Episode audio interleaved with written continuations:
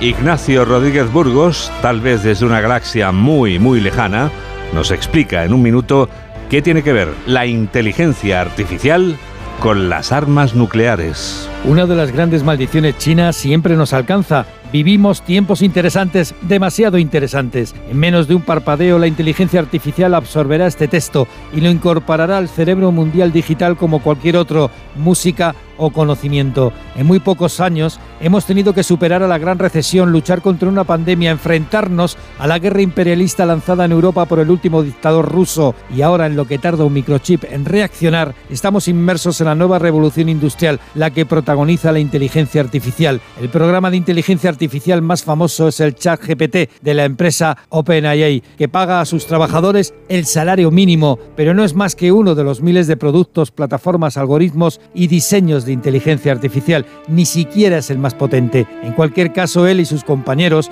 transformarán el mercado laboral, la economía y la sociedad. La Comisión Europea quiere una regulación. Un grupo de científicos ha pedido una pausa en el desarrollo de estos artilugios y el mensaje ha tenido poco éxito. ¿Qué garantía hay de que pare todo el mundo? Con las armas nucleares no se hizo. El problema es que en la primera revolución de las máquinas, la del carbón, el ser humano tuvo generaciones para adaptarse. En la segunda, en la del petróleo y electricidad, el tiempo de aprendizaje se redujo a dos o tres generaciones. En la digital apenas una, es la servidumbre de la biología.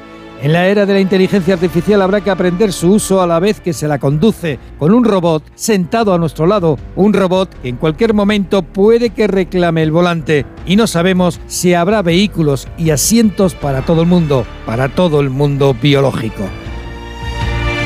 Para todo el mundo biológico, nos preguntamos